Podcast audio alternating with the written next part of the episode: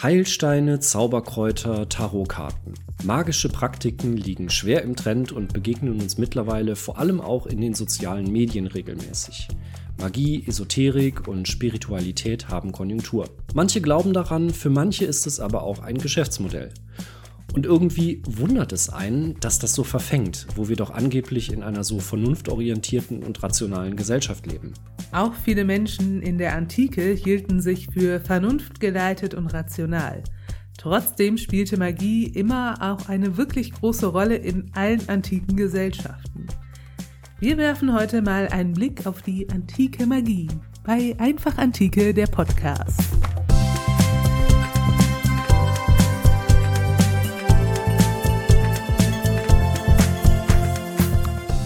Einfach Antike, heute wieder mit Lucius und Livia. Wie wir auf das Thema gekommen sind, haben wir euch ja gerade schon so ein bisschen in der Einleitung erklärt. Genau, Magie und Esoterik scheint wieder voll im Trend zu liegen. Ob Leute jetzt Edelsteine mit angeblich magischen Kräften anbieten, irgendwelche Räuchermischungen in Spelljars abbrennen, um Reinigungsrituale durchzuführen, oder an ihre Horoskope glauben.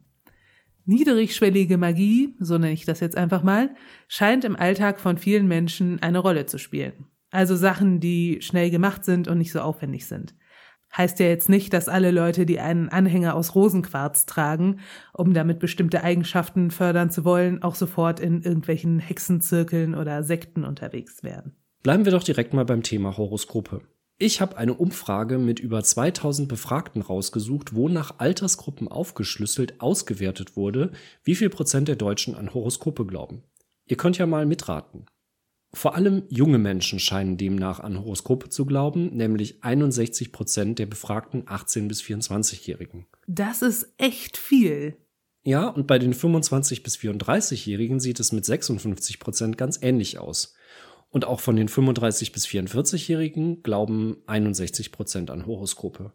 Erst bei noch älteren Befragten fällt die Kurve dann deutlich ab. Das hätte ich jetzt nicht unbedingt gedacht. Nee, ich auch nicht.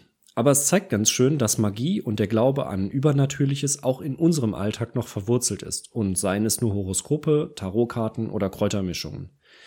Solche Dinge sind in unserem Alltag leicht zugänglich. Das können wir schon mal im Hinterkopf behalten, wenn wir gleich über die Antike sprechen. Also, wir haben es ja schon gesagt, Magie spielte in der Antike eine Rolle im Alltag vieler Menschen. Und hier kann man sich ja dann auch direkt mal fragen, ob sich das wirklich so sehr von heute unterscheidet. Genau, wir sind ja heute nicht hier, um uns mit Magie in der Gegenwart zu beschäftigen, sondern bei uns geht es um die Antike. Wir sollten an der Stelle mal wieder unsere altbewährte Frage aufbringen, was ist denn Magie überhaupt? Denn wenn wir heute auf die Antike schauen, dann sind da aus unserer Perspektive ein paar obskure Dinge zu finden, wie Orakel und Eingeweide schauen, wo wir heute sagen würden, ja, das sind doch magische Praktiken. Waren es in der Antike aber nicht, oder? Nee, tatsächlich nicht.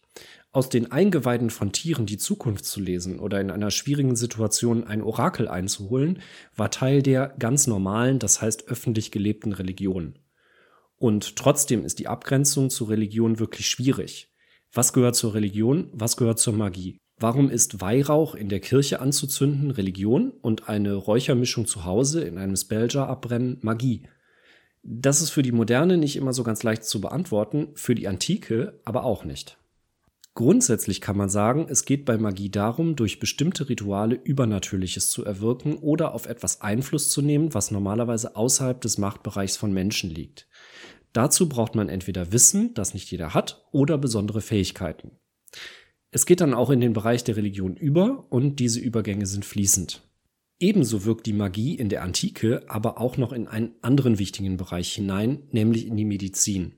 Auch da ist es manchmal schwierig zu trennen, was rein rational und wissenschaftlich Medizin war und was dann eben doch eher Glaube und Hoffnung war, die durch magische Praktiken unterstützt wurden. Auch in der antiken Medizin finden wir Fälle, wo es nicht nur darum ging, irgendeinen Trank, irgendeine Salbe oder irgendeine Tinktur zusammenzumischen und einzunehmen, sondern dass das Ganze dann auch von magischen Sprüchen und Ritualen begleitet wurde. Die genauen Krankheitserreger waren in der Antike ja noch unbekannt. Niemand wusste etwas von Bakterien oder Viren. Und daher stellte man sich als Krankheitserreger auch oft Dämonen oder böse Geister vor. Das war dann eben auch ein Fall, auf den man mit Magie einwirken musste, um diese Geister unschädlich zu machen. Also es ist ganz spannend, dass Magie sich nicht nur schlecht von Religion abgrenzen lässt, sondern auch schlecht von der Medizin in der Antike. Aber wir haben dann doch etwas Glück, denn Platon hat sich in der Antike schon dazu geäußert, was eigentlich Magie ist. Und wir können ja auch einfach mal seinen Vorschlag nehmen. Und da kann man jetzt sagen, es kommt auf die Absicht an. Jemand, der oder die magische Rituale ausführt, tut das aus einem bestimmten Grund. Man möchte nämlich bestimmte Gottheiten zu etwas zwingen. Das ist der entscheidende Punkt, Zwang. Magie übt Zwang aus. Nehmen wir mal ein kurzes Beispiel. Wenn ich will, dass sich irgendwer in mich verliebt, dann liegt das erstmal außerhalb dessen, was ich beeinflussen kann. Das heißt, man würde sich wohl an eine Gottheit wenden. Das kann ich auf dem Weg der Religion tun, zum Beispiel durch Beten oder Flehen. Und was im religiösen Bereich auch noch okay ist, ist so ein bisschen zu versuchen, die Göttinnen und Götter milde zu stimmen, indem man ihnen kleine Gegengaben anbietet. So ein bisschen Bestechung ist in der Antike eigentlich immer noch in Ordnung. Aber ich könnte eben auch Magie anwenden. Wie das im Einzelnen aussieht, dazu kommen wir gleich noch, aber das bedeutet dann, dass ich die zuständige Gottheit zwinge durch Rituale und Sprüche. Und nur mal so fürs Verständnis, das bedeutet, dass es Menschen gibt, die die Gottheiten unter Kontrolle haben. Deswegen sind solche MagierInnen auch immer irgendwie zwielichtig. Einerseits glaubt niemand so richtig daran, andererseits ist man aber trotzdem misstrauisch. Gegeben hat es diese magischen Rituale und den Versuch auf das Schicksal Einfluss zu nehmen in allen antiken Kulturen. In Mesopotamien, in Ägypten, in China. Aber wir schauen uns heute mal speziell Griechenland und Rom an, wobei manche Sachen aber auch kulturübergreifend gelten. Und wenn wir mal auf die ältere dieser beiden Kulturen blicken, also auf Griechenland, dann kann man direkt feststellen, Magie gab es schon immer. Also schon in der Odyssee, einem der ältesten griechischen Literaturwerke, geht es auch um Magie. Also ihr kennt bestimmt die Geschichte von Odysseus und Kirke. Odysseus landet auf Kirkes Insel und irgendwas geht da nicht so mit rechten Dingen zu. Die Männer, die Odysseus vorgeschickt hat, um zu erkunden, ob die Insel bewohnt ist, treffen auf eine einzige Frau, nämlich Kirke. Die wohnt auf der Insel mit lauter zahmen Tieren zusammen also alles etwas merkwürdig. Und ehe sich die Männer versehen können, hat Kilke sie auch schon in Schweine verwandelt. Denn sie kann zaubern bzw. hat magische Kräfte. Die Situation klärt sich dann, die Männer werden auch wieder zurückverwandelt, aber die Geschichte zeigt eben, dass Magie und Leute, die sie praktizieren, schon früh in der griechischen Kultur verankert waren. Jetzt ist Männer in Schweine verwandeln ja vielleicht ein eher etwas spezieller Anwendungsfall. In welchen Bereichen kam Magie denn sonst so zum Einsatz? Also insbesondere, wenn wir uns jetzt mal wieder außerhalb der Literatur bewegen. Das Spektrum ist relativ breit. Im Grunde umfasst es alles, auf das man selbst keinen direkten Einfluss nehmen kann. Liebeszauber, Flüche und Schadzauber aller Art, Totenbeschwörungen und, wie du eben auch schon mal angesprochen hast, eben auch Heilung von Krankheiten. Genesung war so etwas, worauf man mit dem Stand der antiken Medizin in vielen Fällen nämlich auch nur sehr bedingt Einfluss hatte. Das galt auch für viele Dinge, die heute locker behandelbar sind. In der Antike sind Menschen aber eben noch an sehr viel mehr Krankheiten einfach gestorben. Und deshalb versuchte man auch auf die Genesung mit Magie Einfluss zu nehmen. Oder noch besser, man versuchte gar nicht erst krank zu werden, indem man bestimmte unheilabwehrende prophylaktische Sprüche und Rituale einsetzt. Okay, wenn ich jetzt irgendeinen Fall hätte, wo ich magische Hilfe in Anspruch nehmen will, wie mache ich das dann? Also kann ich einfach so drauf loszaubern? Naja, theoretisch ja. Du musst ja nur eine Gottheit zu irgendwas zwingen. Das kann theoretisch jeder. Hier kommt es jetzt ein bisschen drauf an, welche Gottheit du erreichen willst. Es gibt welche, die sich leichter zwingen lassen und welche, bei denen das etwas schwieriger ist. Niedere Gottheiten lassen sich tendenziell etwas leichter beschwören. Das ist relativ einfach und kann im Grunde jeder machen. Aber die sind natürlich auch nicht so mächtig. Wenn du an die wirklich einflussreichen Gottheiten ran willst, ist das dann etwas schwieriger. Denn dann musst du ihren wahren Namen kennen. Aha. Und wie kriege ich den raus? Ja, das ist jetzt eben der Punkt. Also vielleicht an der Stelle ein kurzer Einschub dazu, welche Göttinnen und Götter da so beschworen wurden.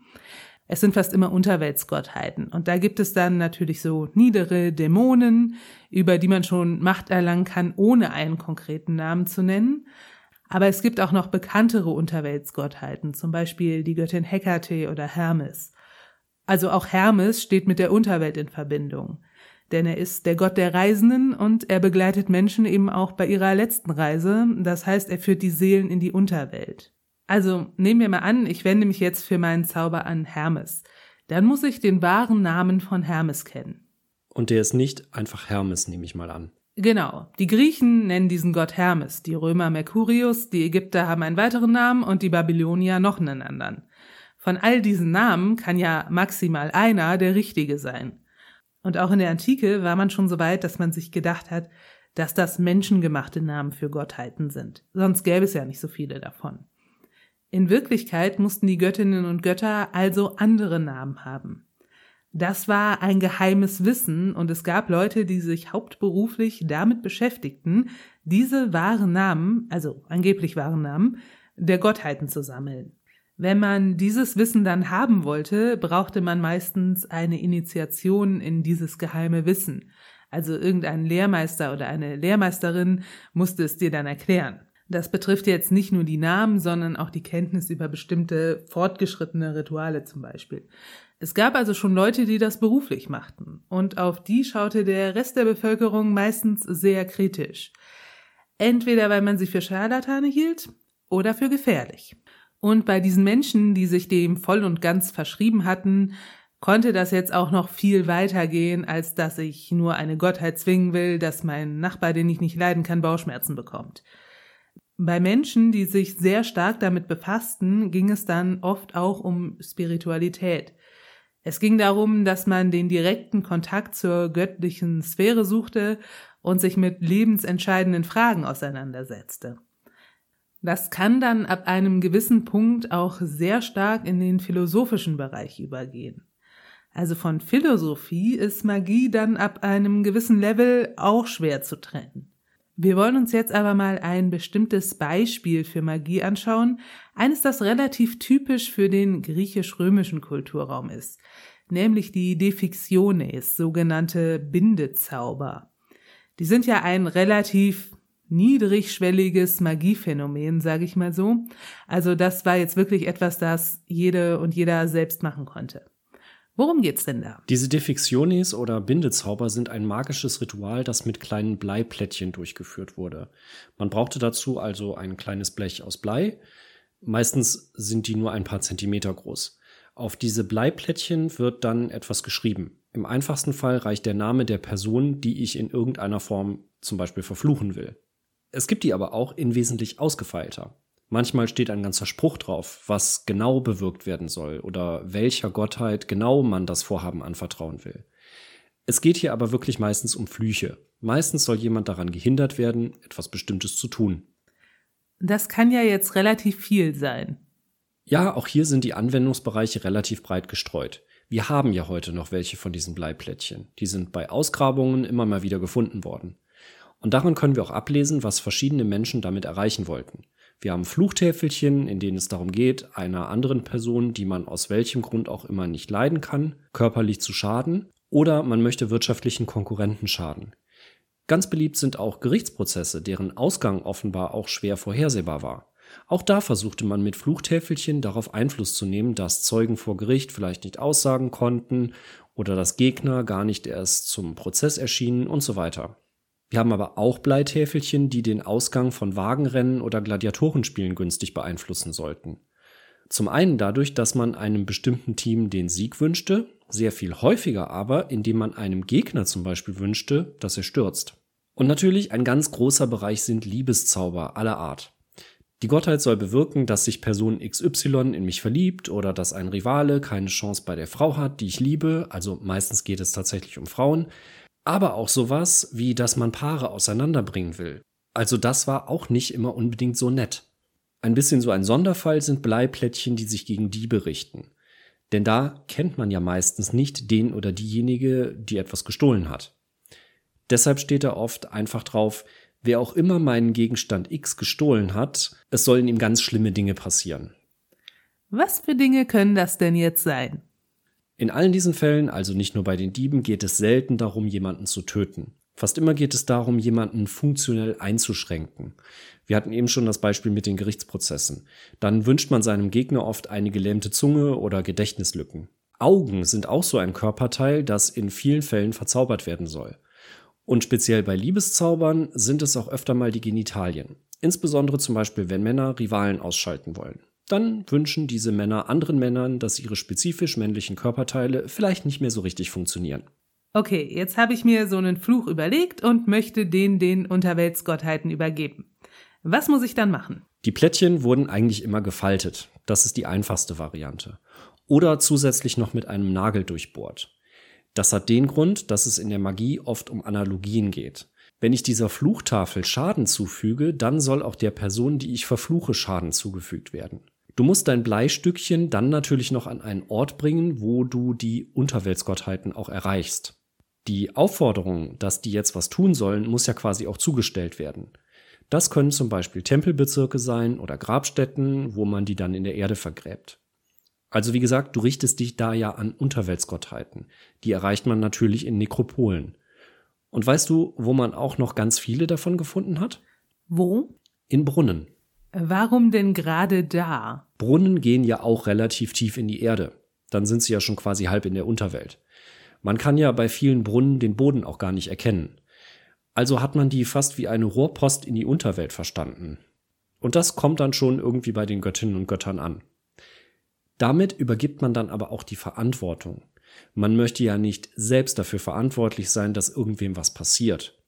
Aber wenn man Magie anwendet, ist es ja der Verantwortungsbereich einer Gottheit.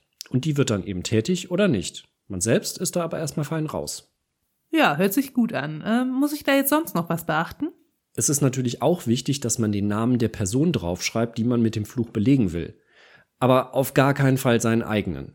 Das hat zum einen damit zu tun, dass solche magischen Praktiken tatsächlich teilweise gesetzlich verboten waren, aber dazu kommen wir gleich nochmal.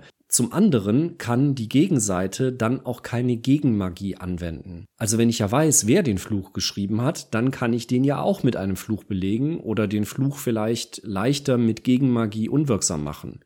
Es gibt eine Ausnahme davon und das sind die Liebeszauber. Da wurde der Name sehr wohl drauf geschrieben. Das ist aber auch irgendwie naheliegend, wenn ich bewirken will, dass sich Person XY in mich verliebt, dann sollte ich schon sicher sein, dass sie sich auch in die richtige Person verliebt und nicht aus Versehen in jemand anderen. Das wäre ja sonst ganz schön blöd gelaufen. Also jetzt mal ehrlich, die Wirksamkeit dieser Zauber muss doch sehr begrenzt gewesen sein. Also wie hoch ist denn die Chance, wenn ich jetzt einen Gerichtsprozess habe und ich vorsichtshalber vorher mal meinen Gegner verfluche, dass der dann wirklich vor Gericht nicht mehr sprechen kann oder ähnliches? Also dafür müssten ja schon wirklich viele dumme Zufälle zusammenkommen. In den allermeisten Fällen hat das doch sicher nicht funktioniert. Haben die Menschen wirklich daran geglaubt, dass das was bringt? Du siehst das völlig falsch. Wenn dein Zauber nicht funktioniert hat und dein Gegner am nächsten Tag trotzdem im Gerichtssaal auftaucht, sich bester Gesundheit erfreut und dann gegen dich aussagt, dann kann das selbstverständlich ja nur daran liegen, dass die Gegenseite auch Magie angewendet hat. Und die war vielleicht einfach ein bisschen wirkungsvoller als deine. Es gibt ja auch genug Zauber, mit denen man sich davor schützen kann, dass man verzaubert wird. Lag dann also bestimmt daran. Ja, das ist natürlich absolut einleuchtend. Ich habe hier zum Abschluss auch mal ein Beispiel mitgebracht, damit man sich vorstellen kann, was auf diesen Tafeln gestanden hat. Wie gesagt, das konnte sehr variieren. Es reicht auch schon nur ein Name, aber es gibt auch ausgefeilte Bleitäfelchen, wie dieses Beispiel aus Athen zeigt, das wohl im fünften oder vierten Jahrhundert geschrieben wurde. Ich lese mal vor. Es sollen gebunden sein Tersilochos, Eunophilos, Philotis und jeder, der sonst noch Anwalt auf der Seite von Pherenikos ist bei Hermes, dem Unterweltlichen, und Hekate, der Unterweltlichen. Seele, Zunge und Pläne des Pherenikos und das, was er mir gegenüber tut und plant, alles möge ihm widerstrebend sein und denen, die mit ihm planen und handeln. Hier haben wir es also zum Beispiel mal mit einem Fluch anlässlich eines Gerichtsprozesses zu tun. Die Anwälte werden ja ausdrücklich erwähnt. Auch soll der Gegner Pherenikos nicht in der Lage sein, seine Zunge zu benutzen oder Pläne zu fassen. Und das ganze Unterfangen wird in die Hände von Hermes und Hekate gelegt. Das ist ein sehr schönes Beispiel dafür, wie man so eine Fluchtafel verfassen kann. Diese Fluchtäfelchen sind ja schon eine interessante Sache. Sie waren ein Mittel, um die Gottheiten in seinem Sinn zu beeinflussen. Für uns heute ist das ganz gut, dass man in der Antike Blei dafür verwendet hat, denn dann sind die Chancen ganz gut, dass wir die auch heute noch ausgraben können. Aber die waren ja nicht der einzige Weg, Einfluss auf Gottheiten nehmen zu wollen. In eine ganz ähnliche Richtung, nämlich die Richtung Leute verfluchen oder Leuten schaden, geht auch etwas, was wir heute meistens mit einer ganz anderen Kultur verbinden. Aber auch in Griechenland und Rom gab es schon so eine Art Voodoo-Puppen. Der Begriff an der Stelle nur, damit sich alle was drunter vorstellen können. Wir nennen die im Folgenden mal Zauberpuppen, denn mit Voodoo hat das hier ja kulturell rein gar nichts zu tun. In der antiken Zauberei waren auch Modelle dessen, was man da verzaubern wollte, sehr beliebt. Und da man eben oft Menschen verzaubern wollte, gibt es eben auch viele menschliche Nachbildungen, zum Beispiel aus Wachs oder Ton. Wir hatten eben schon mal kurz darüber gesprochen, dass es in der Magie sehr oft um Analogien geht, also darum, dass etwas, in diesem Fall die Zauberpuppe, stellvertretend für etwas anderes, in diesem Fall den konkreten Menschen steht, und dass alles, was mit dieser Puppe passiert, auch dem Menschen passieren soll. Man hatte mit diesen Figuren jetzt selten Gutes im Sinn. Sie wurden mit Nägeln durchbohrt oder gefesselt oder sonst irgendwie verstümmelt. Das sollte sich dann auch auf die Person auswirken, die diese Zauberpuppe repräsentierte.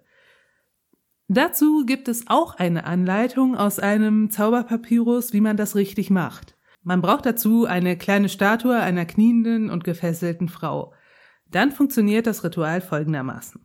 Nimm 13 eherne Nadeln und steck eine in das Hirn und sprich dazu, ich durchbohre dir, hier jetzt Name einfügen, das Hirn und steckt zwei in die Ohren, zwei in die Augen und eine in den Mund und zwei in die Eingeweide und eine in die Hände und zwei in den Schambereich, zwei in die Sohlen, jedes Mal dazu sprechend, ich durchbohre das betreffende Körperglied der, hier wieder den Namen einfügen, auf das sie an keinen anderen denke, außer an mich, hier jetzt den eigenen Namen einfügen, allein.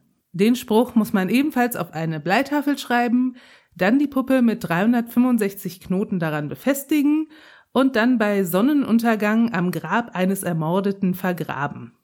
Dabei muss man dann noch einen weiteren Spruch aufsagen. Das Ganze ist also jetzt ein bisschen weiter fortgeschritten, als einfach nur einen Namen auf eine Platte zu schreiben. Was ja super weird daran ist, ist, dass das ein Liebeszauber sein soll. Also man übt so eine Gewalt gegen eine Person aus, die man eigentlich liebt. Also auch wenn es natürlich keine wirklich körperliche Gewalt ist, sondern man sich ja nur gegen eine Puppe richtet. Aber irgendwie ist das doch ganz schön seltsam. Ja, nett waren diese Zauber meistens nicht. Ich finde auch, dass das so ganz unangenehme Vibes hat. Aber es geht ja hier um Macht und Kontrolle. Man will eine Situation kontrollieren, auf die man keinen Einfluss hat und eine Person kontrollieren, auf die man im wahren Leben vielleicht auch keinen Einfluss hat. Und deshalb wendet man sich an die Gottheiten. Aber man kann sich dagegen ja auch schützen, zum Beispiel mit Amuletten. Damit sind wir bei einem weiteren Punkt. Auch Amulette und Talismane wurden in der Antike schon oft getragen. Bestimmte kleine Gegenstände oder Schmuckstücke, von denen man glaubte, dass sie magisch aufgeladen seien. Man kennt ja vielleicht diese Skarabäen aus Ägypten, die auch heute noch oft verkauft werden. Die gab es nämlich damals auch schon. Amulette konnten vor böswilliger Magie anderer schützen.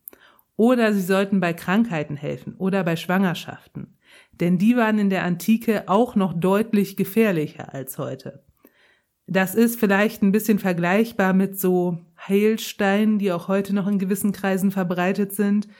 Sowas wie Bergkristall steigert die Sehkraft und dergleichen. Die Steine sind zwar ganz hübsch, haben aber keinen nachgewiesenen medizinischen Nutzen und den hatten sie in der Antike auch schon nicht. Trotzdem haben Menschen sie nicht nur getragen, weil sie gut aussahen, sondern auch aus dem Glauben heraus, dass man sich damit gegen Magie schützen kann oder eben gesund wird. Und auch Zaubertränke gab es in der Antike schon für und gegen alles Mögliche.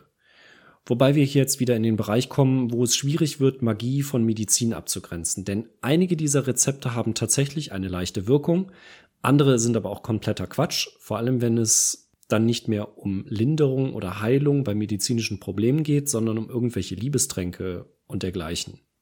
Da kommen dann schnell auch schon mal ein paar Klischees zusammen, wenn man auf so eine Zutatenliste schaut. Haare oder Nägel von der Person, die man mit dem Trank bezaubern will, aber auch diverse Tierinnereien oder Teile oder Ausscheidungen, die dann doch sehr eklig sind.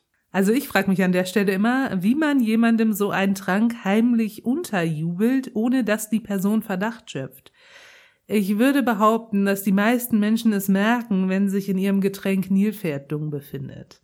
Ja, aber das wissen wir leider nicht. Uns sind nur die Rezepte erhalten. Ob das in der Praxis jemals funktioniert hat, jemandem so ein Gebräu zu verabreichen, muss offen bleiben. Auch wo man die teilweise sehr exotischen Zutaten herbekommen sollte. Aber wir haben ja noch eine ganze Reihe von anderen Quellen, die sich auch mit Magie befassen. Und das sind Rechtstexte. Wie stand eigentlich das antike Rechtssystem zur Magie? War Magie verboten? Also wir wissen es nicht für alle Städte in der antiken Welt oder für alle Zeitabschnitte. Und es hat sich wohl auch über die Zeit verändert. Im klassischen Athen war Magie anscheinend erstmal nicht verboten, später aber schon. Aber trotz aller Uneinheitlichkeit kann man schon sagen, dass wir aus vielen Städten Gesetze haben, die magische Handlungen verbieten. Insbesondere dann, wenn es darum geht, jemandem zu schaden. Und das betrifft nicht nur viele griechische Städte, sondern auch Rom. Das römische Zwölf-Tafel-Gesetz aus dem Jahr 451 vor Christus, also schon sehr früh, beinhaltet bereits eine Rechtsvorschrift, die Strafen für Leute vorsieht, die Feldfrüchte von einem fremden Feld wegzaubern oder überhaupt ganz allgemein Schadzauber anwenden. Und Mitte des zweiten Jahrhunderts steht ein berühmter römischer Autor vor Gericht, nämlich Apuleius. Die Anklage lautet auf Magie. Apuleius soll durch den Einsatz von Magie eine deutlich ältere Frau dazu gebracht haben, sich in ihn zu verlieben, damit er an ihr Vermögen kommen könnte. Apuleius geht in seiner Verteidigungsrede auf seine Art und Weise mit dem Thema um. Sehr gebildet, geistreich und mindestens mit einem Augenzwinkern bis hin zur Ironie. Apuleius verteidigt sich zum Beispiel damit, dass die Ankläger ja nicht wirklich der Meinung sein könnten, dass Apuleius schwarze Magie anwenden könnte, denn dann hätten sie es nicht gewagt, ihn anzuklagen. Sie haben es aber ja doch getan. Und das ist dann der Beweis dafür, dass sie nie ernsthaft von seinen magischen Fähigkeiten überzeugt sein könnten und Apuleius deshalb unschuldig sein muss. Diese Rede ist für uns eine wichtige Quelle über die antike Magie und auch sehr lesenswert, weil sehr gut gemacht. Also halten wir mal fest, in vielen Städten war Magie verboten, insbesondere dann, wenn man damit jemandem schaden wollte. Die Städte nahmen die Sache also mal vorsichtshalber lieber ernst. Trotzdem war Magie weit verbreitet, das Verbot scherte die Menschen nicht wirklich. Ohnehin war Magie ja etwas, was man heimlich ausübte. Wie sollte das also jemals jemand vor Gericht stichhaltig beweisen können? Und man kann zum Abschluss vielleicht noch hinzufügen, dass auch der Glaube an Magie weit verbreitet war. Wir haben wirklich viele Zauberpapyri oder Bleitäfelchen oder Reste von magischen Gegenständen gefunden. Die Menschen, die diese magischen Rituale durchgeführt haben, stammten wohl eher aus den unteren Schichten. Das kann man zum Beispiel daran erkennen, dass es sich oft um Namen von Sklavinnen handelt, die in diesen Ritualtexten stehen. Magie zog sich aber durch alle gesellschaftlichen Schichten. Sie konnte sogar auch von einer ganzen Stadt ausgehen. Das heißt, eine Stadt konnte eine andere Stadt als Ganzes kollektiv verfluchen. Kritik an der Wirksamkeit von Magie gab es dagegen in der Antike relativ selten. Wenn, dann kam sie von Philosophen, also von sehr gebildeten Menschen. Und auch die sind sich manchmal nicht ganz sicher, wie sie damit umgehen sollen. Platon zum Beispiel spiegelt diese unterschiedlichen Sichtweisen wider. In seinen Werken lässt er verschiedene, mehr oder weniger gebildete Personen aus der griechischen Oberschicht auftreten. Und die sprechen sich an einer Stelle dagegen aus, Magie anzuwenden, weil damit nämlich auch schlechte Menschen den Guten schaden könnten. Auf der anderen Seite spricht in den Nomoi wiederum ein Athener, der sich aber sicher ist, dass diese Zauber eh nicht wirken, kompletter Aberglaube sind und man sie einfach ignorieren soll. Einige Sätze später geht es dann wieder darum, dass man professionelle Magier mit der Todesstrafe bestrafen soll, wenn sie Schaden anrichten, und Privatpersonen nach der Höhe des entstandenen Schadens. Das ist jetzt alles nicht wirklich stringent. Entweder ist eh alles Humbug, dann brauche ich auch keine Gesetze für den Fall, dass jemand damit Schaden anrichtet. Oder es ist eben doch wirksam, dann kann ich aber nicht sagen, dass das alles Aberglaube ist. Diese verschiedenen Personen, die bei Platon sprechen, spiegeln vielleicht auch ganz gut wider, welches Verhältnis die Antike als solche zur Magie hatte. Für viele Menschen war irgendwie was dran, auch wenn das mehr einem Gefühl entsprach, als dass man wirklich das hätte beweisen können. Und dementsprechend weit verbreitet war Magie auch, auch wenn natürlich längst nicht jeder irgendwelche komplexen Rituale durchgeführt hat.